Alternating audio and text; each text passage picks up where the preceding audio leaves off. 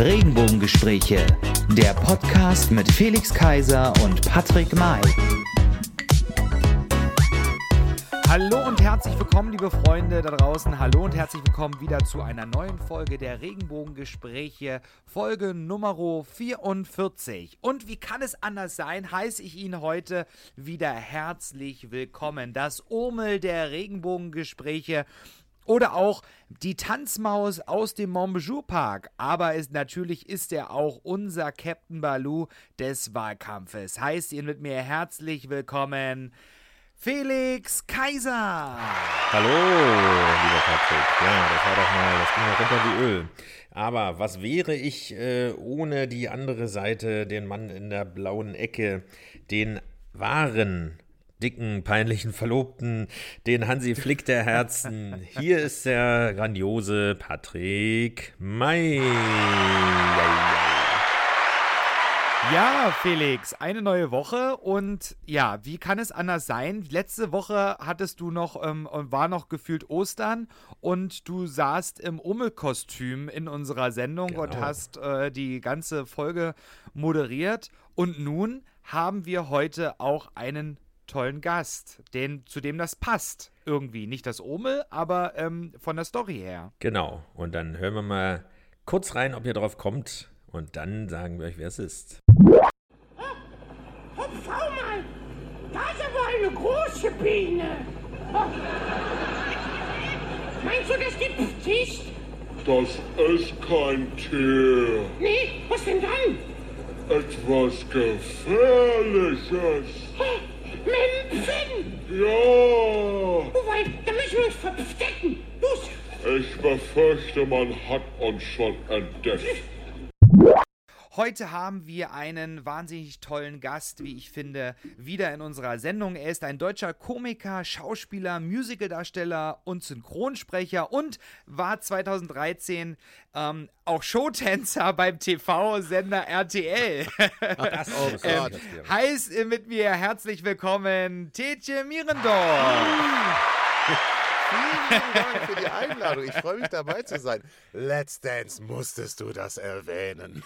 Ja, das muss sein, das muss sein. Wie konnte ich das verpassen? Herzlich willkommen. Hast du das auch im, im Kostüm, also im Seelefant-Kostüm? Nein. Da hast du den. Äh, Als Elefant habe ich ja nur rumgelegen. Da war das Tanzen ja so ein bisschen schwierig. Da konnte ich nur so ein paar Flossenbewegungen machen. Ja. Aber äh, nein, Gott sei Dank nicht. Also ich, ich war ja bei Let's Dance ja auch zum Glück nur zwei Folgen lang. Dann bin ich ja rausgeflogen. zum, zum Glück, naja. Aber wir fanden es ganz toll. Also Nein, ich habe ja Glück sage ich auch nur, weil es einfach bis dahin äh, sportlich das äh, heftigste war, was ich jemals äh, mm. erleben durfte, musste. Und äh, viele Leute haben mich gefragt, sag, hast du da nicht abgenommen irgendwie während Let's Dance? Nein, ich habe da zugenommen, ehrlich gesagt, weil ich mir von der da, oder? Das zum einen und zum anderen habe ich mich vor dem Training da immer so vollgefressen, weil ich dachte so, oh Gott, nicht, dass ich unterzuckere.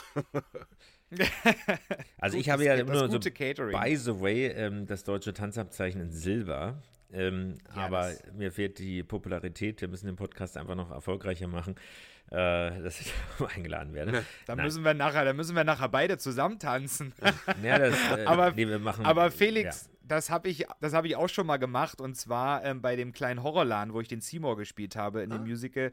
Da musste ich auch mit äh, meinem Vater, ähm, auch einem anderen Mann zusammen tanzen, Tanzbreak quasi. Also das werden wir auch noch hinkriegen. Ja, lustig, ich habe den Muschnik gespielt, also ich war der Gegenpart dazu. Ach, ja, ah, super. Ich wünschte mir, du wärst mein Sohn. Sing für mich, sing. Das ist ein anderes Musical. Von, von, Phantom der Oper. Ihr könnt ja am Ende noch mal eins zum Besten Christine Christine habe ich auch schon mal gespielt. Entschuldigung, ja. Ja. Aber Tetje, also nochmal auch von mir wunderbar, dass du heute bei uns bist. Das ist uns eine sehr große Ehre. Ähm, ich habe damals, und damit wollen wir einsteigen, äh, tatsächlich, äh, wenn ich richtig informiert bin, dann war das 2004 ein Sat1-Format, äh, beziehungsweise von der UFA produziert, äh, eine siebteilige Doku-Soap Mein großer, dicker, peinlicher Verlobter. Ein weiterer dunkler Fleck meiner Vergangenheit. Äh, ich habe mich immer in der Vorbereitung gefragt, ob man das mit MGDP V abkürzen darf ja. so, so wie das ja damals so üblich war. Äh, ich kann mich noch erinnern, äh, was gab es aber so ein Sehrtitel, alles nur aus Liebe, so anal oder sowas. Genau, das wurde dann, glaube ich, umbenannt, ja. weil man sich gedacht hat. Die Geschichte kenne ich auch noch. ähm, weil das ja wirklich unglaublich lang ist und so weiter. Äh, aber es ist ja tatsächlich eine Adaption einer US-Sendung äh, oder äh, Serie. Äh, jetzt muss ich mal ablesen. Ähm, My Big Fat Obnoxious. Obnoxious. Fiance. Fiance. Ach so, Fiance, okay. Fox. Fox, genau. okay. Äh, und da hast du die Rolle des Gunnar Jansen zusammen mit seiner Familie, allesamt Schauspieler und seiner angeblichen Verlobten Mareike, einer 28-jährigen Zahnmedizinstudentin aus Kiel, das Leben schwer gemacht. Wie war denn das? Also ich kann mich erinnern und das war auch mal sehr hm. bedrohlich, wenn du sozusagen so äh, zur Tür reinkamst. Aber äh, was sich ja bis heute äh, die Leute fragen, äh, ist, äh, war das wirklich so bis zum Ende durchgezogen? Also war es wirklich, ähm, dass, dass dir da keine Ahnung hatten, hatte? Also, Lustig, dass diese Frage jetzt, warte mal, 2004, was haben wir jetzt, 21, dass diese Frage 21, nach 17 ja. Jahren Jahre, gestellt ja. wird. Äh, lustig. Also ich glaube, das war sogar eine der meistgestellten Fragen irgendwie nach dem Format. Ähm, mhm. Ja, es war wirklich so, wie wir es da präsentiert haben, wie es äh, der Zuschauer gelernt hat, wie der Zuschauer es erfahren hat. Mareike hatte keine Ahnung. Also ich kann meine Hand dafür nur ins Feuer legen. Es war alles ja streng abgeschirmt, super geheim. Ich musste da zig Erklärungen unterzeichnen. Hätte ich irgendjemandem was gesagt, wäre ich auf der Stelle erschossen worden und so weiter. Mhm. Ähm, na gut, das nicht, aber das war schon äh, eine ziemlich hohe Vertragsstrafe, die mir gedroht hätte. Ähm, ja. Und da alle das meines Wissens nach unterzeichnen mussten, ähm, war das halt wirklich so streng geheim genommen, wie es da war. Das ist ja immer so ein, so ein bisschen das Problem, dass man Sachen, die improvisiert sind, und von denen man nichts weiß, nicht beweisen kann. Wir hatten das gleiche Problem ja mit anderen Formaten, wo ich war, zum Beispiel Schillerstraße oder Freischnauze. Wie will man den hm. Leuten jetzt wirklich beweisen, dass man vorher nichts gewusst hat? Kann man nicht. Kann man nicht hm. beweisen. Und ähm, ich du weiß hast ja die Fragen heute auch nicht gewusst. Also insofern erzählst nee, du ich überhaupt wusste ja bis eben nicht mal, wer da am Telefon ist. Du wusstest nicht mal, wer wir sind. Ich weiß es bis jetzt nicht, wer du bist. ich weiß nicht mal, wer Patrick ist, ja genau. nee, aber ähm, also entweder hat Mareike mich auch hinters Licht geführt, Pff, keine Ahnung. Ähm, aber da sie keine Schauspielerin ist, ich meine, ich war ja wirklich über fast zwei Wochen jeden Tag mit ihr zusammen. Ich glaube, das hätte ich gemerkt, wenn sie da wirklich gespielt hätte. Natürlich hat sie mhm. ihren Eltern gegenüber was vorgemacht. Ähm, und es gab einige brenzlige Situationen, wo, wo wir fast aufgeflogen wären. Aber ähm, Nee, also das, das war schon, das war so, wie wir es da äh, präsentiert haben. Da war nichts gefaked. Gibt es heute im Fernsehen kaum noch, aber damals mm. Ist es uns wirklich gelungen, mit einer Menge Aufwand. Das war auch toll. Also ich stand da am ersten Tag, habe den Senderchef kennengelernt, damals noch äh, Matthias Alberti, also den Unterhaltungschef. Der ist ja noch größer ja, als du, ne? der ist noch größer als ich. Also der, der ist zwei Meter was? Fünf oder sechs? Ich meine, dachte, äh, äh das ist ja ich unglaublich. Also dann Unterhaltung. Aber ich war ja damals schon ein Tier und dann steht da plötzlich jemand, der ist nochmal das anderthalbfache von mir. Das war, das war wirklich sehr beeindruckend. Ähm, und der war dann am ersten Tag, bevor es dann losging, ja, Tetsche, ähm, ja, hier ist die Villa, die wir angemietet haben. Hier haben wir einen Stab von, ich weiß nicht, damals 150 Leuten irgendwie. Ist, äh, die Produktion kostet ein paar Millionen. Ich weiß, das ist dein erster größerer Fernsehjob, aber von dir hängt jetzt alles ab. Setz es nicht in den Sand. naja, nee, war ein tolles Gefühl. Etwas, etwas weniger Druck wäre auch schön gewesen, aber. Nee, 150 war, Leute, unglaublich. Ich weiß es nicht mehr genau. Jetzt macht man das mit dem Handy wahrscheinlich. Es war ein Riesenstab an Leuten da. Also wir hatten ja allein mhm. sechs Kamerateams äh, äh, im Haus gleichzeitig. Wir hatten 47 Kameras, wir hatten Operator, äh, die in einem versteckten Raum waren und das alles äh, äh gesteuert haben. Wir hatten Maskenleute, die zwischendurch äh, die Familie und uns immer wieder geschminkt haben, die Moderatorin, wir hatten das Autorenteam, wir hatten die Producer, Licht, Sound. Pff. Es war ein irrer Stab an Leuten da. Wir hatten ja sogar einen eigenen Koch. Das war übrigens ziemlich cool. Der hat dann irgendwie gefragt: Ja, was wollt ihr denn essen? Ich gehe einkaufen, ich mache euch was. Das war geil. Den hätte ich gern behalten. Aber es ist keiner, den man jetzt noch kennt, der sich ähm, wo du jetzt irgendwas liegen würdest. Also nicht Armin Rossmeier oder wie heißt, äh, wie heißen die Hamburger Kost? Ach so, so, so ein Tim Melzer oder ja genau, das war Startschuss für seine Karriere. Die waren ja auch nee, noch ein bisschen also jünger. Ich habe mir den Namen ehrlich gesagt nicht gemerkt, aber ich hatte da auch so viele andere Sachen im Hat Kopf. Hat er eine also, Zahnlücke gehabt? eine Zahnlücke und irgendwie so einen komischen Bart. Nein. Ähm, aber das war schon eine heftige Erfahrung damals, der Verlobte. Und für mich ja auch der Startschuss dann für, für weitere Fernseh- Schandtaten. genau. Ja, und äh, wo wir, wo wir, du hast das Stichwort quasi gegeben und ähm, wo wir, wir, wir bleiben mal ein bisschen bei Sat 1 und bei Sat 1 kennen wir dich auch aus ähm, der 2005 ähm, gedrehten äh, Se Sendung oder beziehungsweise dem Film Seele, den Seelefant hast du da gespielt. Ja, genau. Ähm, in einer Neufassung des Kinderbuchklassikers ähm, Omel aus dem Eis, geschrieben ja. von Max Kruse. Ja. Ja, wie war das für dich? War das deine entspannteste Rolle, die du je hattest? nee, im Gegenteil. Oder war das deine anstrengendste? Es war ziemlich anstrengend, ähm, weil in der Zeit äh, gerade der, der Verlobte irgendwie gelaufen war und mhm. äh, ich war zu der Zeit, sagen wir mal so, ziemlich gefragt. Und ich habe ja. gleichzeitig für Sat 1 äh, einen ein Fernsehfilm gedreht, wo ich so einen Teufel mhm. gespielt habe, damals mit, ähm, wie heißt er denn? Äh, oh Gott, ist das peinlich. Wie, oh Gott, wie heißt der? ist nicht so schlimm, Egal. du hast ja so viele Georg Kollegen kennengelernt. war noch dabei. Georg, ähm, nein, was haben wir noch stehen? Der hat damals diesen Anwalt gespielt, edel und stark. Ähm, äh, äh, wie heißt der denn? Christoph, äh, Christoph. Der mit den weißen Haaren. Christoph ja, Ermord. Genau. Chris, Christoph im Ort. Frank ja, genau, Drabin, ja. Oh, entschuldige bitte, Christoph, tut mir leid. Ähm, genau, mit dem hatte ich dann noch so, so einen Fernsehfilm gedreht und äh, hm. das hatten wir in Frankfurt im Senckenberg-Museum äh, gedreht und das hm, ging okay. natürlich nur nachts. Das heißt, ich ja. habe nachts dann da gedreht in Frankfurt, bin dann morgens irgendwie nach Köln äh, geschifft Deswegen worden. hast du da einfach nur so gelegen. Und ich habe nur rumgelegen, aber es war verdammt anstrengend. Ich ja. war sowas von müde, musste, musste ständig aufpassen, dass ich da nicht einschlafe. Andererseits war es in dem Kostüm so unfassbar so heiß, heiß ne? ja. obwohl ich mich ich. nicht bewegt habe.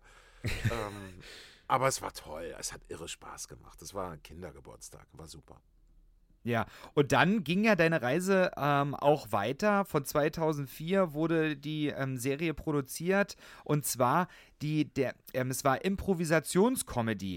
Ja. Du weißt, wovon ich spreche, von der Schillerstraße, auch allen bekannt auf Satz 1. Das Leben ähm, erst, in der Schillerstraße.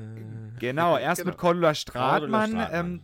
Die ja. ihre Freunde zu Besuch oder Familienangehörige zu Besuch hatte und dann irgendwann später hat ähm, Jürgen Vogel dann übernommen. Genau. Ähm, die Position. Wie war das? Wie war das für dich? Improvisation. War das für dich ein neues Terrain oder? Ähm, nee. Das, das, das, war kein neues Terrain, weil äh, der ganze Verlobte war ja, der peinliche Verlobte war ja auch komplett improvisiert. Also ja. ich hatte zwar da morgens immer so äh, die Themen bekommen, was wir heute machen wollen. Heute gehen wir zum, mhm. zum äh, Bräutigam und Brautkleid kaufen und so weiter ja. und so fort. Weinprobe, bla bla bla, die ganzen Hochzeitsvorbereitungen. Ähm, und ich hatte vorher schon in Hamburg bei der Steifen Brise Improvisationstheater gemacht und später bei mhm. der Bonner Springmaus bei Bill Mockridge. Mhm. Mhm. Ähm, insofern war äh, Improvisation äh, kein Neuland für mich und ich war dankbar, dass dann Improvisation eben auch im Fernsehen endlich in Deutschland seinen Weg gefunden hat. Und das war natürlich du, äh, super. Und dass ich ja. da dann so eine feste Rolle in der Schillerstraße bekommen hatte, war echt ein Lottogewinn. Und da ist es ja auch, du hattest ja vorhin schon gesagt, ist es ja auch immer so eine Unterstellung, dass ähm, auch wenn, wenn man dort ja äh, als Zuschauer mitbekommen hat, äh, dass die Regieanweisungen dann äh, kamen sozusagen und ja. äh, eingebaut wurden, dass das nicht abgesprochen sein soll.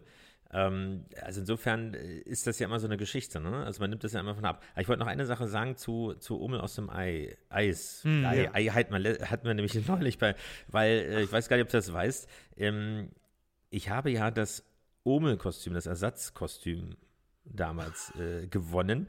Und äh, also was auf Dirk Bach äh, offensichtlich, äh, oder was offensichtlich zugeschnitten ist, also jetzt brauche ich das Kostüm gar nicht mehr. Nein, das war ein Schatz. Nein, aber, ähm, aber ich habe gemerkt, dass meine Schultern doch etwas breiter geworden sind ähm, als äh, vor etlichen Jahren, als ich das, äh, als ich da wirklich ähm, Kindergeburtstage damit äh, belustigt oder ähm, orchestriert habe. Bereichert. Bereichert, genau, das war das richtige Wort, Dankeschön. Ähm, aber es ist äh, zu Ostern, ich meine, wir hatten kein Hasenkostüm äh, und kein Kükenkostüm oder sowas, deswegen habe ich das Omelkostüm und damit die, die Oster, das Osterspezial gedreht.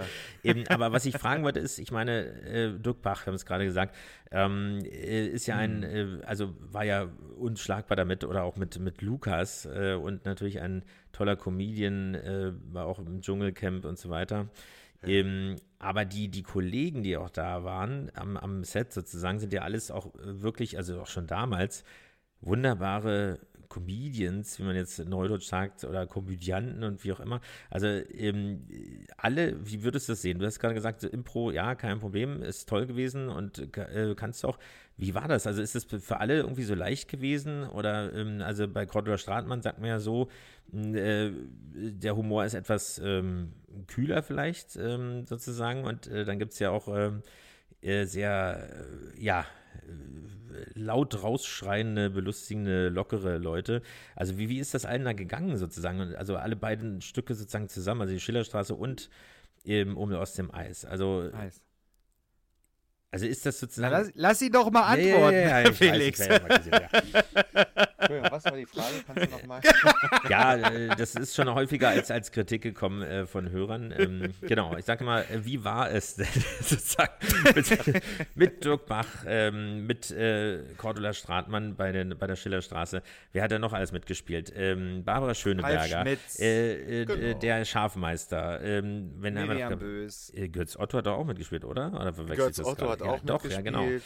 Ja, genau. Heinrich Schafmeister, dann, dann genau. Ähm, Gott, äh, wie, ähm, äh, die anderen eben. Äh, Ach, es waren ja. so viele. Äh, äh, Dingens, ja, genau. Nee, äh, ja, wir, wir können sie gar nicht alle aufzählen. Die Sendezeit reicht nicht aus. Genau, aber wie, wie war das so? Also, funktioniert das? Also, dass, wenn alle wirklich so spontan sind, ähm, also ich weiß aber, Annette Friel ist, ist ja auch privat. Ich hatte das Vergnügen, sie auch mal auf einer Aftershow-Party irgendwie, äh, irgendwie erleben zu dürfen. Ist, finde ich, genauso auf dem Punkt wie er sie auch mitunter spielt. Also lustig so. Ja, schon. Äh, da gibt es ja, ja, andere, die das, das wirklich spielen und bei Impro geht es ja eigentlich fast gar nicht, wenn, wenn man wirklich, äh, ja, aber sag erst mal, ich sag nichts mehr.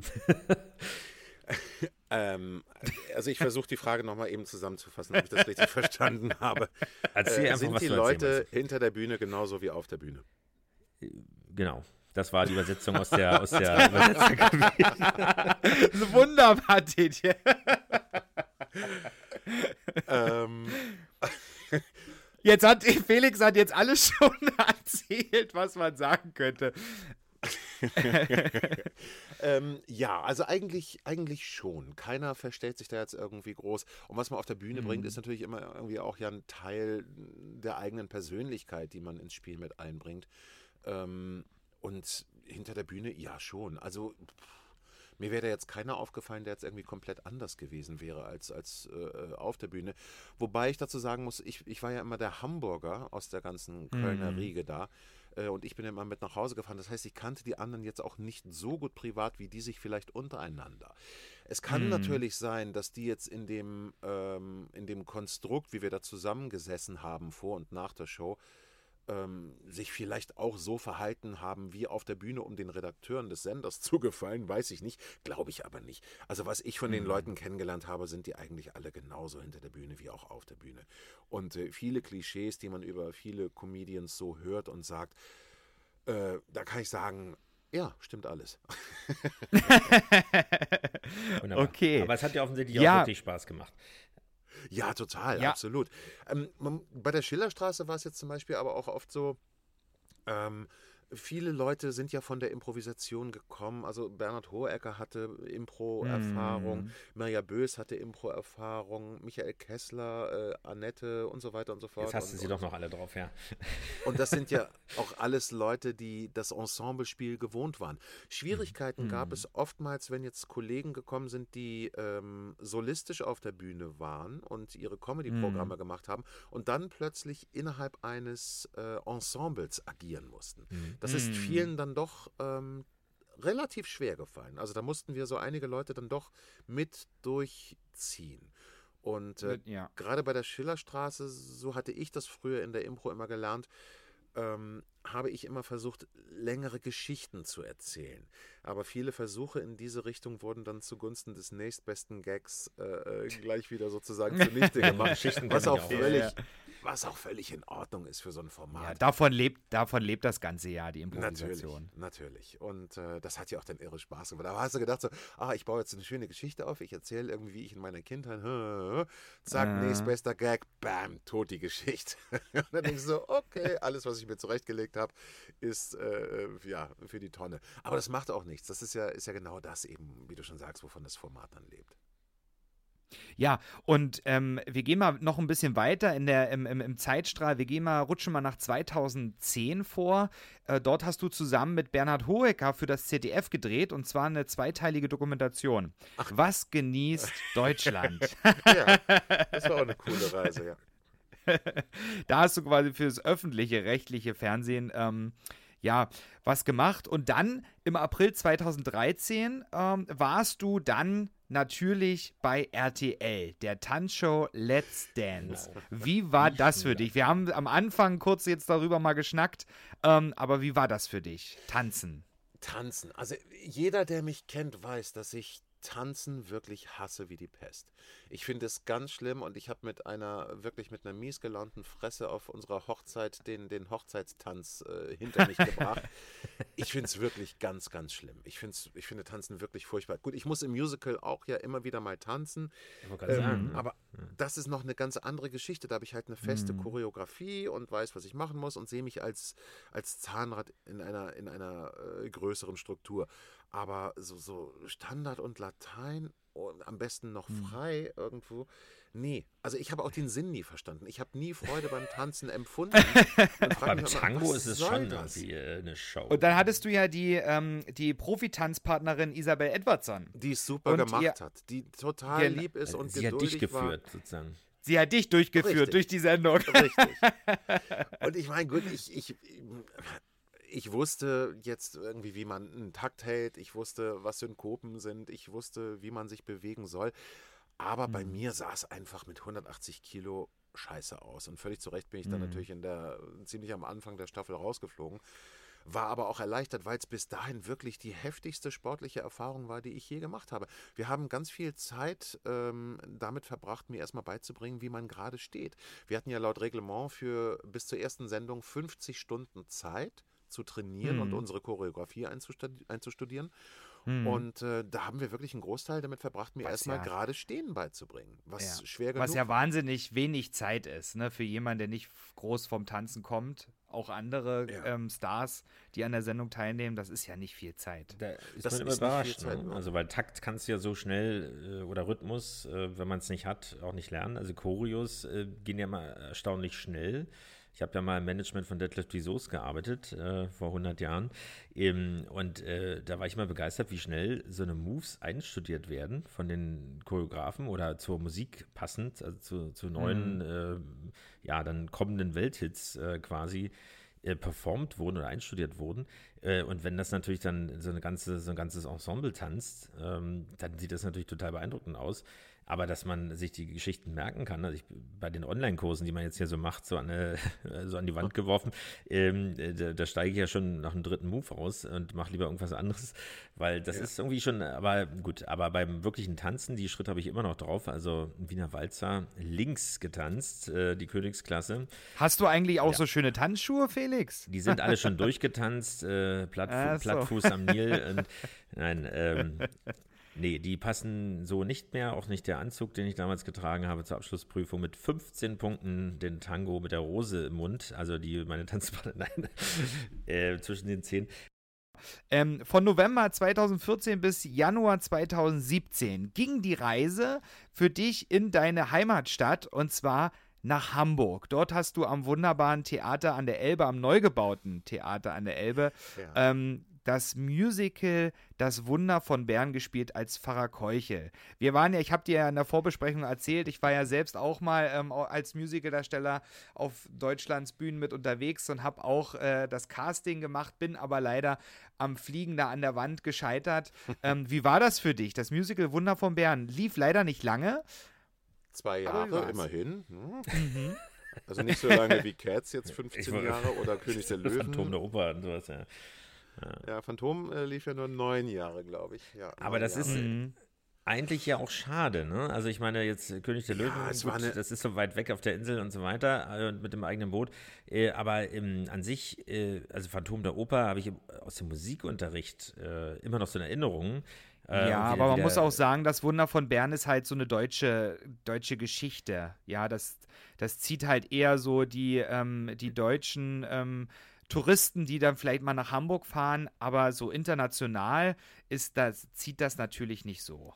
Na, ich war immer überrascht, nee, dass also überhaupt ich, ein Musical Das war ja auch jetzt nicht für einen Broadway konzipiert oder so. Ja, genau, ähm, genau. Aber sagen wir mal so, ich glaube nicht, dass es in Deutschland jetzt äh, gescheitert wäre, weil es eine deutsche Produktion ist. Im Gegenteil. Hm. Ich fand, das war wirklich für deutsche Musical-Produktionen echt ein Meilenstein. Und gerade für so ein großes Unternehmen wie die Stage Entertainment ja, vor allem war das, technisch. Hm. War das technisch und, und war es auch von dem Mut her, so eine Produktion auf die Bühne zu stellen, wirklich, ähm, ja, für so ein großes Unternehmen ja. revolutionär, muss ich sagen. Ja. Und wir hatten, das war das Schöne ähm, bei der Entstehung des Ganzen, wirklich die Freiheit, die Rollen auch zu kreieren. Es war jetzt nicht so wie bei einem Disney-Musical, bei Takt 44 mhm. stehst du auf Position 2 äh, und machst die Bewegung, so wie am Broadway auch und so wie in Toronto, so wie in Tokio und so weiter und so fort. Sondern nein, mhm. es war mhm. wirklich eine eigene Inszenierung, es war komplett neu und das hat den Reiz ausgemacht. Es war wirklich toll, wir waren alle mit dem Herzen dabei und haben wirklich, mir kommt schon wieder Gänsehaut. wir, haben, wir haben dann wirklich beim Finale fast alle geheult jedes Mal. Und das Show mhm. für Show, das achtmal die Woche. Und das waren halt so tolle Momente, wenn wir dann in der ersten Reihe beim Finale die Leute gesehen haben. Wenn dann mhm. da irgendwie Eltern mit ihren Kindern waren und die sich in den Armen lagen, das waren einfach wunderschöne Momente für uns. Und es ist, es ist schade, dass die Show jetzt nicht so gut gelaufen ist, aber sie soll trotzdem Geld abgeworfen haben, wie man mir sagte, auch bei relativ geringer Auslastung. Einfach ja. aus lizenzrechtlichen Gründen. Also wenn man Gründen, jetzt stimmt, ja. König der Löwen dagegen ste gegenüberstellt, ähm, mhm. da geht ja an Lizenzen allein so viel Geld schon nach, nach äh, oder in die USA, dass, dass man mhm. ja schon eine gewisse Auslastung braucht und damit es überhaupt rentabel ist. Und bei uns war das ja, es war, es war eine geile Show und schade, dass es jetzt nicht so richtig gut gelaufen ist. Ne? Aber du, du hast ja nicht bloß das Wunder vom Bären gespielt, sondern du hast ja noch wahnsinnig viel andere gespielt. Du hast es vorhin gesagt, ähm, du hast auch äh, Mr. Muschnick gespielt in einem kleinen Horrorladen, die Rock Rocky Horror Picture Show, du hast Edna gespielt, Schreck. Ähm, was, was, was, hast, was hast du noch so gespielt? Erzähl doch mal ein bisschen von deiner oh Musical. Gott da muss ich mal, ich, am leichtesten ist es, glaube ich, wenn ich das chronologisch mache. Ich habe angefangen, ja. mein allererstes Stück war Grease in ah. Hamburg. Also ähm, doch. John Travolta, du hast ja diesen Glitzer. Nein, nein, nein, nein, nein, nein. da habe ich äh, zuerst Eugene gespielt, das war so der Schulnerd. Damals kannte man das Wort Nerd noch nicht, aber ähm, das war meine allererste Rolle, 95. Dann habe ich dann äh, Vince Fontaine und Teen Angel gespielt, so, so ein Radiomoderator und äh, so, ein, so, ein, so ein Engel, der, der einem der mhm. Mädels da im Traum erscheint. Dann als nächstes gespielt habe ich, oh Gott, äh, 1999 bis 2000 The Rocky Horror Picture Show. Ja, das ist gut, weil kam diese, aber noch ein paar Vorbereitung vor uns liegen hat, ne? Slice of Saturday Night, der kleine Vampir, Zauberer ah, ja. von Oz, äh, Cinderella, äh, Slice of Saturday Night habe ich schon gesagt. Ja, kleine Horrorladen, äh, Rocky Hairspray? Horror Show zweimal. Bring mich nicht durcheinander. Entschuldigung, Entschuldigung. äh, Hairspray kam, äh, Moment, dann habe ich Fernsehen gemacht. Dann kam als mhm. erstes wieder Hairspray. Dann habe ich Sister Act gemacht, zwei Jahre. Dann Wunder von Bern, dann Shrek. Habe ich irgendwas vergessen? Achso, ja, bei Buddy war ich ja auch noch, genau, richtig. Da war ich vier Jahre sogar. Buddy das Musical, mhm. was vor äh, dem König der Löwen da in dem Zelt lief. Mhm. Und äh, da haben uns die Mickey-Mäuse dann aus dem Zelt vertrieben. Und nicht zuletzt habe ich bei Cats gesungen, fünf Jahre in Hamburg. Äh, da war ich aber äh, Pitsinger, also in der, in der Booth, sprich in einer Kabine im Orchester versteckt, ähm, habe ich dann mitgesungen und das war, das war ein genialer Job. Also ich habe drei, vier Tage äh, in der Woche im Imperialtheater gespielt, also entweder Rocky mhm. Horror Show oder äh, Slice of Saturday Night oder eben Grease oder, oder äh, kleiner Horrorladen. Dann habe ich bei Buddy ungefähr so zwei Shows die Woche gespielt und den Rest dann aufgefüllt mit Cats als, mhm. als Sänger. Und da, da waren wir dann zu viert, Sopran, Altenor, Bass und haben dann uns an einigen Stellen mit dem Mikro eingeklingt, weil es Jellicles sind und Jellicles tun. Und das war ein genialer Job. Keine Maske. Ja. Ich musste um halb acht da sein, war als erster aus Wahnsinn. dem Haus wieder raus, hatte meine Gage, war genial. und musstest, musstest nicht in die Maske, wenn du sagst, du warst im Orchesterkeller. Richtig. Keine Maske, kein Kostüm, als erster in der Kantine, als erster zu Hause.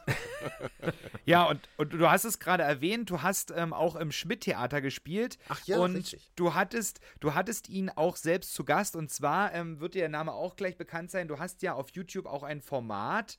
Ähm, jetzt muss ich, jetzt muss ich ganz kurz überlegen, dass ich nichts Falsches sage. Und zwar heißt es ähm, auf YouTube ähm, Moment, ich muss es doch raussuchen. Moin zusammen. Hamburg genau. schnackt. Ja, oder Moin zusammen. Ne?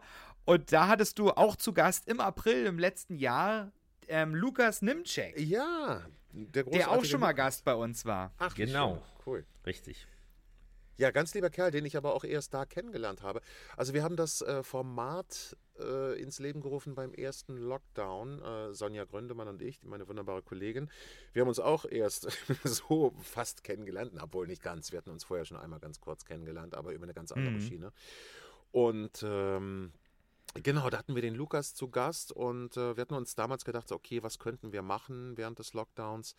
Und ähm, da haben wir dann zusammen mit, äh, äh mit der äh, Nadine Lessmeister die das mhm. Ganze so ein bisschen äh, da begleitet hat, ins Leben gerufen, Nadine, äh, Moin zusammen und äh, hatten da, glaube ich, zehn Sendungen gemacht, die super liefen.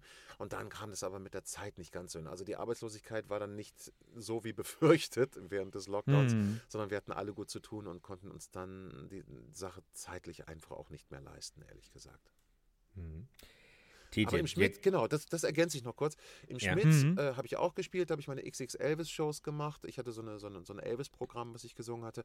Und habe da gespielt in einer Hollywood-Revue, die hieß Oscar. Die durfte dann aber nicht ah. mehr gespielt werden wegen des Namens. Da gab es Ärger mit Los Angeles. Mhm. Deswegen Und, steht das auch nirgendwo. Mhm. Ja, das haben wir eigentlich recherchieren können. aber du mit Elvis-Kostüm, das äh, stelle ich mir auch sehr, sehr Lust Ja, und vor allem damals vor. hatte ich ja noch ungefähr 180 Kilo auf den Rippen. Und ich habe immer gesagt, so, okay, ich bin Elvis sechs Stunden vor Todeseintritt. Ähm, ich glaube, 180 hat er nicht geschafft. Also 180 äh, Schläge äh, in einer Minute. Aber du sprichst es gerade an. 180 Kilo. Ähm, ja. Und nicht zu vergessen, Emmy, die Salome ja. vom Spielbodenplatz. Jetzt bin ich fertig. Okay. Oh. genau, 180 Kilo. Äh, du hast mal in einem Clip ein Zitat gemacht und zwar: Ich stehe nicht mehr am Spielfeldrand, ich renne das Feld rauf und runter, bis es brennt. Ja. Äh, du hast 180 Kilo gewogen. Man muss dazu sagen, du bist äh, nicht so groß wie Matthias Alberti, aber du bist äh, immerhin 1,97 groß, hast damals 180 Kilo gewogen und es ging dir im Prinzip äh, nicht unbedingt so gut und äh, du hast eine Diagnose bekommen, die ja sehr verheerend ist, nämlich äh, dass äh, ja dir eigentlich gesagt wurde, dass äh, beziehungsweise dein Lebenserwartungstest, den du im Internet gemacht hast, mhm. dass du vielleicht nur noch zwei Jahre leben wirst, ähm, genau. wenn du so weitermachst, wie es ist. Ich habe gelesen, du hast teilweise ein Kilo Schokolade gegessen am Tag. Mm, ja. Äh, und vor, bevor du dich mit jemandem getroffen hast oder mit Freunden getroffen hast, äh, eigentlich richtig reingehauen, um dann kleinere Portionen äh, zu essen und äh, alle dann verwundert waren. Ähm, und dann gab es aber einen Punkt äh, in deinem Leben, wo sich alles gewendet hat und das war die Geburt deiner Tochter 2012 ja. und wo dir was klar wurde in dem Moment. Also das war zum einen die Geburt meiner Tochter, zum anderen ähm, der Tod von Dirk Bach, über den wir ja vorhin schon gesprochen hatten, mhm. der ähm, ja auch ziemlich einsam in einem Hotelzimmer gestorben ist. Ich weiß nicht woran genau, aber vermutlich an den Folgen seines Übergewichts irgendwie. Und äh, das, es gab ja so eine, so eine körperliche Vergleichbarkeit eben zwischen uns. Und äh, dieses Ereignis und eben die Geburt meiner Tochter haben mich zum Nachdenken gebracht, dass ich dachte, okay, ich habe jetzt Verantwortung für eine Familie. Ich bin nicht nur für mich allein mehr verantwortlich. Ähm, mhm. Selbst wenn mir mein eigenes Leben völlig egal ist, habe ich immer noch eine Familie zu versorgen und es gibt ein Kind, was abhängig ist von mir. Ähm, bis zu dem Zeitpunkt war mir mein eigenes Leben aber ziemlich egal. Da habe ich mir gedacht, so okay, wenn ich sterbe, dann kann ich wenigstens sagen, okay, ich habe gelebt bis dahin. Mhm. Was natürlich Augenwischerei und äh, eine Schönreden der Situation ist.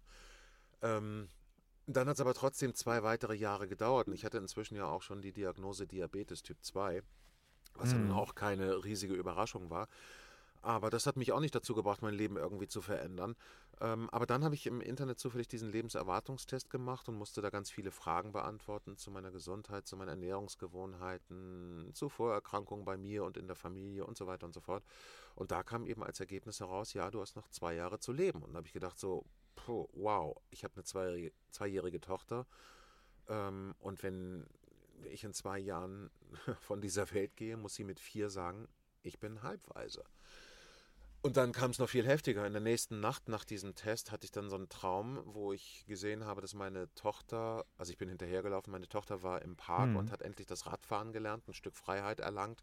Daneben lief meine Frau, die sich gefreut hat und gelacht hat.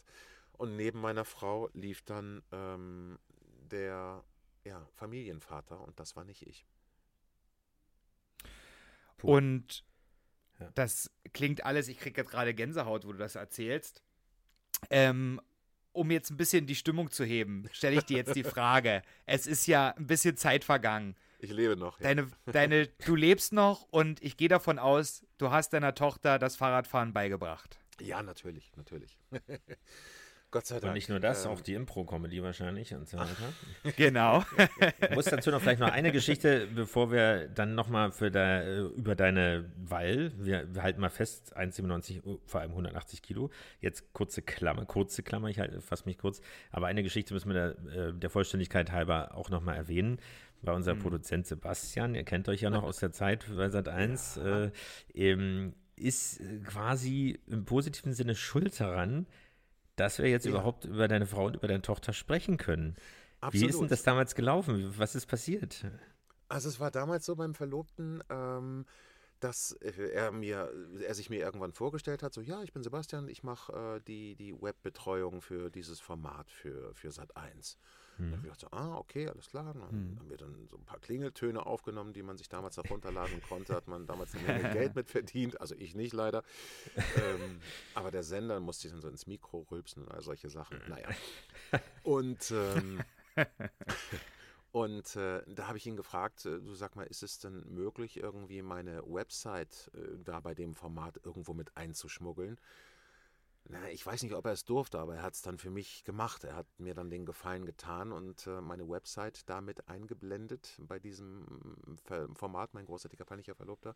Und daraufhin hat meine Frau mir dann eine E-Mail geschrieben. Ähm, ich habe damals, hm. muss ich hm. dazu sagen, sehr viele Mails von Frauen bekommen, die wohl gedacht haben, ich biege den schon wieder zu gerade, denn ich habe mich da ja unmöglich benommen in dem Format. Hm und habe da viel, bei vielen Frauen wahrscheinlich so einen Helfersyndrom-Knopf gedrückt. Jedenfalls bekam ich 1400 Mails von Frauen, die mit mir Kaffee trinken oder essen gehen wollten. Und ähm, unter anderem war eben auch meine Frau unter diesen Mails. Und äh, mhm. äh, sie hat mir etwas geschrieben, nichts Versautes, sage ich gleich dazu, aber sie hat mir was geschrieben, was einen Unterschied gemacht hat. Und dann war der einzige Unterschied, äh, dass ich sie eingeladen habe, einen Kaffee mit mir zu trinken. Sie dachte, ich mhm. wohne in Köln, hat sie gesagt, sie hat geschrieben, so, ja, ich bin in Hamburg an dem Wochenende. Ich so, oh, wie klasse, lass uns doch treffen. Ich wohne in Hamburg. Ach so, mhm. okay. Ja, dann haben wir uns getroffen, es hat sofort gefunkt und ja, seitdem ist sie nicht wieder zurück. Wunderbar, und, schön. Ja, jetzt haben wir eine achtjährige Tochter, die nächsten Monat neun wird, am 4. Mai. Und ähm, ja. Schön. Und Super. das ist letztlich die Schuld von Sebastian. unglaublich, unglaublich. Ja, aber schöne Geschichte. Toll, wunderbar. Ja, to total schön, ja, süß. So, also man sieht auch, dass du quasi deine 1400, 1400 Nachrichten ähm, tatsächlich auch beantwortet hast, beziehungsweise du musst sie ja durchgegangen sein, weil sonst hättest du sie Jede ja nicht einzelne. kennengelernt. Jede einzelne habe ich beantwortet. Das war mein Anspruch. Damals ging das noch, da hat man sich ja noch nicht mit Facebook und Insta aufgehalten. Ja, das stimmt. Äh, hatte also auch noch nicht so mit Shitstorms. Da gab es noch Autogrammkarten und sowas, ne? Ja, also Klammer zu Ende, ähm, 180 Kilo und dann passierte aus den eben beschriebenen Gründen, die ja völlig nachvollziehbar sind und wunderbar sind und äh, ist natürlich äh, ja auch irgendwie drehen, dass man nicht nur an sich denkt und so weiter, aber alles egal ist. Du hast, jetzt gibt es hier unterschiedliche äh, Überlieferungen, sage ich mal fast schon. Ähm, ich habe gelesen 70, 80 und 100 Kilo. Auf jeden Fall hast du unglaublich viel abgenommen. Also 100 waren es nicht, das kann ich schon mal sagen. 80? Ja. Ja, es, es, gibt da also unterschiedliche Überlieferungen, ja. einfach äh, aus dem Grund, weil äh, es unterschiedliche Zeiträume gibt, die man betrachten kann. Also mhm. ich habe immer kommuniziert 68 Kilo von dem Zeitpunkt an, wo ich mich entschieden habe, jetzt ändere ich grundlegend etwas. Aber zu dem Zeitpunkt hatte ich auch schon etwas abgenommen. Aber ich habe hm. immer gesagt, okay, von 164,6 runter auf 97. So komme ich auf 68 Kilo, die habe ich immer kommuniziert. Hm. Ähm, aber ich weiß, ich habe, also der höchste gemessene Wert war bei mir 174 Kilo. Aber ich weiß, ich hatte noch mehr als das. Es waren sicherlich 180, wenn nicht sogar noch mehr. Also wenn wir jetzt also einen anderen Zeitraum betrachten, der noch ein bisschen vor meiner Entscheidung jetzt endgültig was zu ändern lag, mm. ich hatte ja immer so gewisse Schwankungen und 10 Kilo waren ja nicht viel an Schwankungen. Also auch wenn sich das jetzt schlimm anhört, aber 10 Kilo mm. war jetzt nicht mhm. viel an Schwankungen für mich. Ähm, aber wenn man vom höchsten Stand geht bis zum Ziel, wo ich äh, äh, angekommen war, dann waren es so gesehen 83 Kilo. Aber es ist, es ist nicht belegt. Aber wirklich Aber dokumentiert und belegt wäre, wäre zum Beispiel von 174 runter auf 97. Aber ähm, auch das ist der absolute Wahnsinn. Ähm, aber ich kommuniziere eben immer krass. 165 auf 97 und das sind eben die 68 Kilo. Das überlassen wir den mhm. Juristen, das auszudiskutieren. Aber es ist, es ist äh, Wahnsinn. Ich meine, du hast einen Willen gehabt. Ähm, was hast du gemacht? Du hast Sport gemacht wahrscheinlich oder Ernährung umgestellt. Ich hatte ja von, ja, von dem ja, Kilo Schokolade gesprochen. Ähm, also hast du einen, einen, Personal Trainer gehabt oder hast du Hilfsmittel benutzt, wie ein Apple Watch oder sowas, also irgendwelche Fitness-Tracker? oder irgendeine nach einem Programm gearbeitet äh, oder gelebt oder einer also bis auf das Programm all das ja ähm, ich habe ähm, erstmal die Entscheidung getroffen, Verantwortung zu übernehmen. Mhm. Und äh, ich, ich wollte ja eigentlich psychologische Hilfe haben, die war leider nicht zu kriegen, weil alle Praxen überlaufen waren und äh, dann sollte, war dann Krankenhaus, was mir auch helfen wollte, aber ziemlich offensiv helfen wollte. Die wollten mir gleich eine OP andrehen. Oh und Gott. ich hatte in der Vergangenheit ja schon ständig Diäten gemacht, die alle erfolgreich waren. Was ich wollte, war was für einen Kopf. Jemand, der mir sagt, okay, warum bin ich dick? Wie man abnimmt, wie man Sport macht und so, das wusste ich alles schon aus mhm. vorhergegangenen Diäten. Ich brauchte mhm. jemanden, der mir sagt, wie falle ich nicht wieder in diesen äh, Teufelskreis rein. Ja. Dann habe ich mir äh, die Zeit genommen und mich selbst therapiert auf einer Parkbank und da wirklich Stunden verbracht und geheult und nachgedacht und überlegt, was mich zu dem gemacht hat, was ich war. Ähm, und das war ein ziemlich schmerzhafter Prozess mit vielen Wahrheiten, mit denen man sich natürlich erstmal auseinandersetzen muss, weil man auch viele Dinge in seinem Leben einfach in Frage stellt, die wie selbstverständlich immer da waren. Mhm. Bis in die Kindheit hinein. Ähm, dann habe ich äh, einen Zuckerentzug gemacht. Ich habe mir einen Trainer gesucht, der gesagt hat, geiles Projekt. Natürlich hätte ich mir, viele Leute denken ja, oh, der war im Fernsehen, jetzt ist er Millionär. Nein, mitnichten. Ähm, aber äh, einen Personal Trainer hätte ich mir halt auch nicht leisten können für den Aufwand, mhm. den ich da mhm. betreiben musste. Wenn man rechnet irgendwie 80 bis 150 Euro. Ja, ein Personal Trainer ist sinnvoll, aber für den ganzen Zeitraum hätte ich mir das nicht leisten können. Der hat aber gesagt, mhm. pass auf, geiles Projekt. Ich hatte noch nie einen Kunden, der sowas haben möchte. Er ist Sportwissenschaftler, hat gesagt, das interessiert mich, ich begleite dich da. Hat mir also Übungen gezeigt und ähm, ich bin dann jeden Tag zum Training gegangen, habe jeden Tag, also fünfmal die Woche Cardio-Training gemacht und zweimal die Woche Krafttraining. Dann habe ich es irgendwann umgekehrt. Und äh, aber für die reine Gewichtsabnahme war das genau der richtige Weg. Dann, wie gesagt, einen Zuckerentzug gemacht ähm, und ich habe mir gesagt, ich muss jeden Tag ins Fitnessstudio gehen. Ich habe nicht gesagt, dass ich Sport machen muss. Ich habe nur gesagt, ich muss ins Fitnessstudio gehen. Aber, aber, dieser Trick war elementar wichtig für meinen Kopf, weil ja. der ah. einfach mir nicht diesen Druck gemacht hat. Ich habe gesagt, du musst ins Fitnessstudio gehen und dich umziehen. Und jedes Mal, wenn ich dann da stand und umgezogen war, dachte ich mir, okay, dann kannst du auch Sport machen. Und mhm. das war ein wesentlich kleinerer Schritt vom umgezogen mhm. dastehen ja. zum Sport machen, als zu mhm. Hause die Entscheidung zu treffen. Ja ich ziehe mich in dem Sportklamotten einfach auf die Couch, äh, sich auf die Couch zu legen, so ungefähr. Nee, ist schon richtig, ja. Und das ist ja auch so was Rituelles dann, was ja leider momentan so als kurze Klammer jetzt nochmal kurz äh, leider nicht geht. Aber ähm, ist wichtig, klar. Weil man weiß genau, da muss ich hin und dann ist es eine Regelmäßigkeit und dann ist Gut. es auch fest im Zeitplan. Also ja, erzähl ruhig weiter, weil ich habe den unglaublich großen Respekt davor. Danke, es ist gar nicht nötig. Also, weil es zu einer Routine wurde. Also es hat gut ein Jahr gedauert, bis es zu einer Routine wurde. Aber mhm. ähm, letztlich letztlich habe ich gar nicht mehr in Frage gestellt. Also ich, ich hatte auch keine Lust mehr auf Diskussionen mit dem Schweinehund. Ich muss sowieso zum Sport gehen und ich will sowieso zum Sport gehen, ob mit Diskussion oder ohne. Aber die Diskussion macht es mir nur noch umso schwerer. Mhm. Ähm, und nach, nach einem Jahr ungefähr hat der Körper dann wirklich auch verlangt, Sport zu machen. Also es ist auch so, wenn ich jetzt einen Tag keinen Sport mache, jetzt mal Corona ausgeklammert, dann mhm. geht es mir nicht gut. Dann fühle ich mich dreckig und klebrig. Mhm. Corona hat mhm. auch mir dann Strich durch die Rechnung gemacht, weil ich ja jeden Tag nach wie vor immer noch äh, mindestens eine Dreiviertelstunde auf dem Crosstrainer gestanden habe und dann Krafttraining angeschlossen habe, beziehungsweise mhm. zweimal die Woche nur auf dem Crosstrainer gestanden habe. Das geht jetzt seit dem Lockdown, seit die äh, Studios geschlossen sind, nicht mehr. Und ich mhm. warte jetzt seit Februar auf mein Rudergerät, weil ich leider zu Hause keinen Crosstrainer hinstellen kann. Wir haben den Platz nicht. Krafttraining mhm. kann ich zu Hause machen, aber diese mindestens täglichen 1400 Kalorien, die ich verbrannt habe, ja, dieses Training fehlt mir. Und das macht sich auch gewichtsmäßig, auch bei mir jetzt bemerkbar.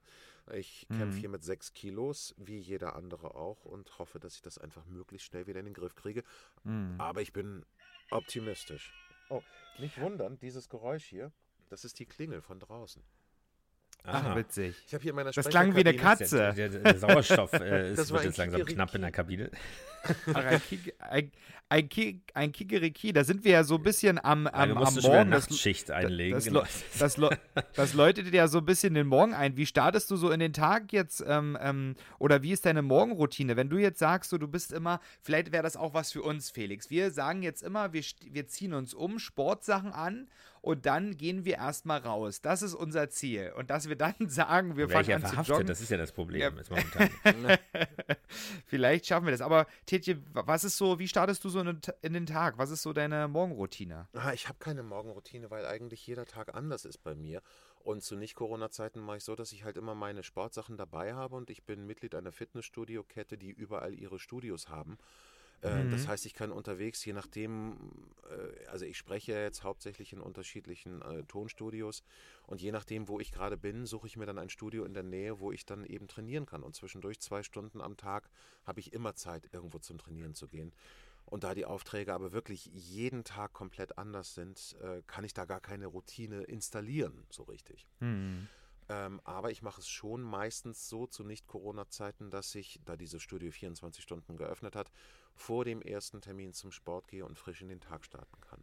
Und das ist genau der Punkt, wenn man sich das, äh, wenn man das macht, weil ich finde, das Schlimmste ist, ähm, okay, jetzt momentan geht es eh nicht, aber äh, an, nach einem Tag, also wenn man eigentlich natürlich, klar, kann das auch äh, irgendwie entspannen und nochmal richtig einen irgendwie da aus dem Stress rausholen, aber abends ist es einfach, finde ich, schwieriger, das kann immer niemand verstehen, als wirklich früh morgens. Also auch für mich. Also andere drehen sich lieber nochmal um, aber mitunter ist man geredet da, wenn man noch eine Stunde länger geschlafen hat oder sowas. Richtig. Als dass man einfach richtig fit und das kann dann immer niemand verstehen und äh, haut an das Kissen. Da kenne ich ja jemanden so in meiner Nähe so irgendwie ins Gesicht, so von wegen, warum hast du so gute Laune, so eine unverschämt gute Laune. Ja, weil man irgendwie, man hat schon in Anführungsstrichen nicht alles, aber man hat einfach schon was gemacht ähm, und ist positiv schon so ein bisschen ausgepowert, aber nicht zu sehr. Äh, und äh, hat einfach ein gutes Gefühl. Und am Abend kann es manchmal sein, ach, naja, jetzt regnet es auch noch draußen und so weiter. Und äh, mhm. überhaupt dann ist das alles voll und irgendwie, äh, naja, und so weiter. Ähm, aber es ist toll, genauso muss man es machen, weil letztendlich sind es immer nur Ausreden, das stimmt schon. Ich wollte noch was sagen, weil du hast ja jetzt darüber erzählt, ähm, was du gemacht hast und äh, von wo du kommst, wohin du äh, sozusagen was du erreicht hast. Ja. Du hast das aber nicht nur jetzt hier heute erzählt, sondern du hast auch ein Buch darüber geschrieben. Genau. Und zwar, wo habe ich es? Mein Gott, jetzt Halbfettzeit. Halbfettzeit, Halbfettzeit ich meine die ganze Zeit. genau. Mein neues Leben ohne Rettungsringe. Genau. Ja, da habe ich meine ganze Geschichte einfach mal aufgeschrieben und ähm, weil ich immer wieder Leute gesehen habe, die, also, oder mich Leute angeschrieben, angesprochen haben, sag mal, wie hast du das gemacht und so weiter und so fort, gib mir doch mal Ernährungstipps. Und habe ich gesagt, so, es hat nichts mit Ernährungstipps zu tun. Ich, ich, ich schreibe jetzt auch kein Buch, äh, wo Diättipps oder Sporttipps drinstehen. Ja weil es die zu Hunderten in den Buchhandlungen gibt, sondern ähm, ohne die psychische Komponente oder die psychologische Komponente wird es mhm. niemals gelingen, äh, mhm. dauerhaft abzunehmen. Ähm, und es ist auch völlig irrelevant, was ich zum Frühstück esse, weil mein Körper nicht dein Körper ist. Mhm. Und jeder Körper eben auch anders reagiert. Wir sind acht Milliarden Menschen mit unterschiedlichen Stoffwechseln. Und manche sagen so, ja, ich esse abends keine Kohlenhydrate mehr. Und sage ich, ja, das ist toll für dich. Ich könnte es nicht. Mhm. Wenn ich abends auf der Bühne stehe, brauche ich noch Kohlenhydrate. Sonst mhm. fühle ich mich nicht gut. Ähm, man kann trotzdem abnehmen. Also da muss jeder für sich seinen Weg finden. Man muss sich damit beschäftigen. Es ist kein leichtes Thema, aber wenn man nicht bereit ist, sich dann auch mit diesem Thema zu beschäftigen, wird man dauerhaft eben keinen Erfolg haben. Genauso wenig, äh, wenn man sich nicht eingesteht, dass dies ein lebenslanges Thema ist, das nie aufhört. Äh, man muss sein Leben lang letztlich auf seine Ernährung und seinen Körper achten. Wer glaubt, oder wenn, wenn Leute mich fragen, ja, wie lange hast du dafür gebraucht, sage ich immer, mhm. hey, völlig falsche Frage, falscher Ansatz. Ja. Mhm. Du hast, ähm, du hast ein schönes ähm, Zitat ge geschrieben in deinem Klappentext, der, glaube ich, auch nicht nur auf das Thema Abnehmen, Ernährung, Gesundheit ähm, ähm, passen würde, sondern auf ganz, ganz viele Lebensbereiche. Und zwar hast du gesagt oder geschrieben, dieses Buch kann alles bewirken, wenn du es zulässt. Ja. Ich sage jetzt mal nicht vielleicht nur dieses Buch, sondern ich sage jetzt mal, du kannst alles bewirken, wenn du es zulässt. So würde ich es mal abwandeln. Ist ein sehr, sehr schönes Zitat. Und das ist ja genau das, was du gerade erzählt hast. Ja, ja. also sehr, sehr schön. Dankeschön. Und zu diesem Buch, ähm, was wunderbar ist, wir haben es alle noch nicht gelesen, aber wir würden gerne, ähm, weil wir haben Hörer in Kenntnis dessen, einige kennen wir ja auch äh, wirklich, oder sehr viele kennen wir persönlich, nein, die das auch mal lesen sollten, nein, aber äh, du hast freundlicherweise ähm, uns oder ermöglicht uns, oder du bist so großzügig, dass du gesagt hast, wir dürfen drei dieser Bücher handsigniert verlosen und ja, dementsprechend äh, er bietet fünf, wer bietet mehr? Nein, äh, wunderbar, sehr schön. Also, äh, die Bedingung ist, ähm, wie immer, äh, 1000 Euro. Äh, nein, also schreibt uns mit, ähm, mit eurem Motto, würde ich mal jetzt spontan sagen, impromäßig. Ähm, schreibt uns die Motivation, warum ihr abnehmen wollt. Und ähm, nein, also irgendwie schreibt uns und äh, meint es ehrlich, weil es ist ein sehr gutes Buch, es ist ein sehr wichtiges Thema. Ähm, Patrick und ich können, und ähm, deswegen ist das für uns auch so interessant.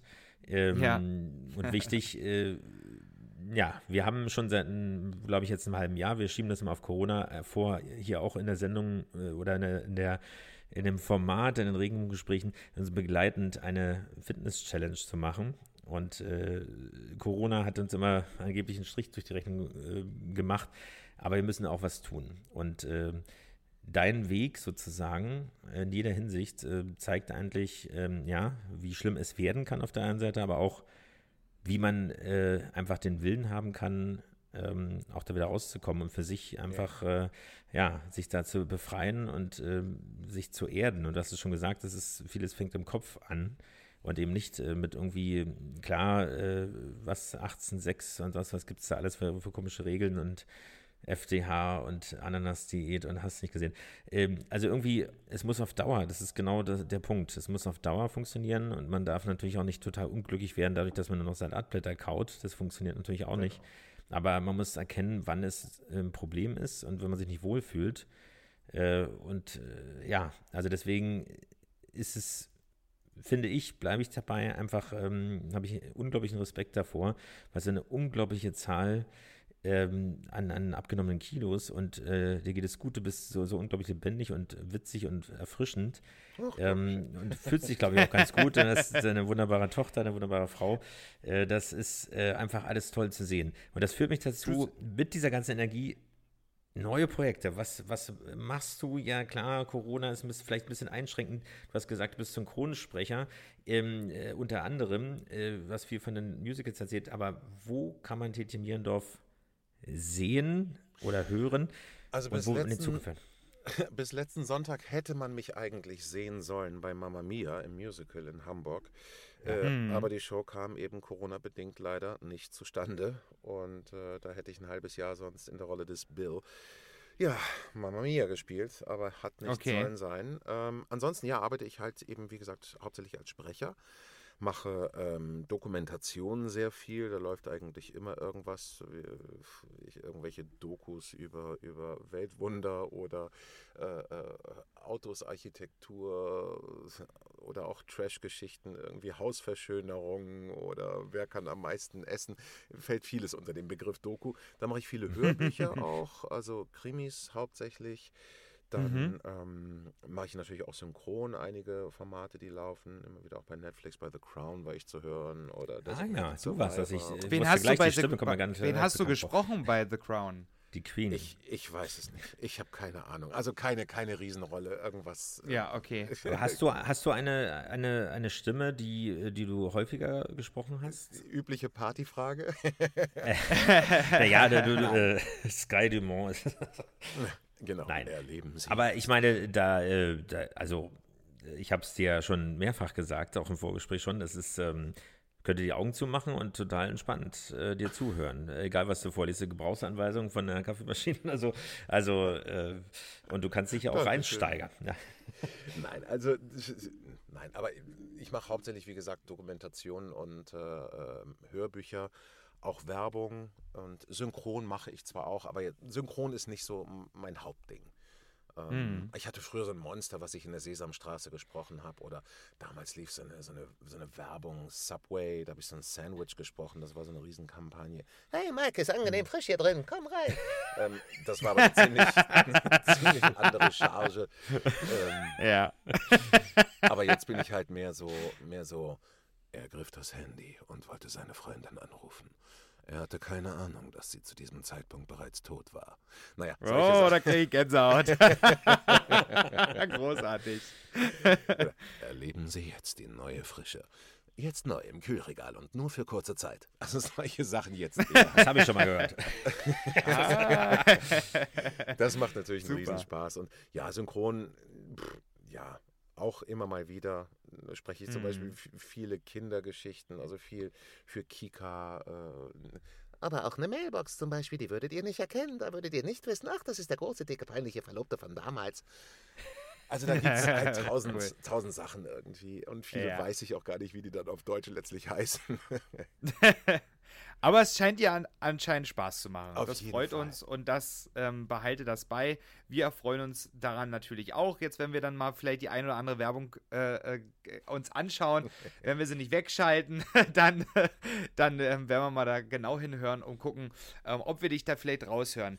Tetje, aufgrund der Zeit ähm, wir müssen auf die Zeit gucken und wir bedanken uns erstmal schon vorab, aber wir haben jetzt noch am Ende ähm, eine kleine Schnellfragerunde, die Oha. wir immer mit ähm, jedem Gast in unserer Folge machen. Ja. Und du kennst es vielleicht auch, ähm, es ist ja ein allbeliebtes Form. Format. Ah, genau, aus der Impro-Comedy. Nein, ähm, wir, wir sind stellen bereits dir einfach. kopiert worden, genau. Genau, wir sind schon bereits schon mehrfach kopiert worden. Ähm, und du musst dich einfach entscheiden zwischen dem einen oder anderen Begriff. Mhm. Du kannst dich auch erklären gerne, wenn du vielleicht auch eine Geschichte zu erzählen hast, aber musst es nicht zwangsläufig. Aber du musst dich entscheiden. Das okay. ist einfach ganz wichtig. Ich würde mal anfangen und zwar mit dem ersten ähm, Paar: Hund oder Katze? Hund. Bist du Hundefreund? Hast du selbst einen Hund? Hast du ein Haustier? Nee, ich bin hochallergisch gegen alles, was irgendwie Haare hat. Ähm, äh, aber. Au außer gegen deine Frau. die, die habe ich komplett. Nein, lassen wir das. Um ja, das, das führt uns zu sagen. Piep. okay. Felix? Ja, ja, ja. Ich, äh, du hast die Farben. Äh, so, alles gut. Aber jetzt kommt's. Impro oder Synchro? Äh, Impro. Hafen oder Fischmarkt? Hafen. Berge oder Strand? Strand.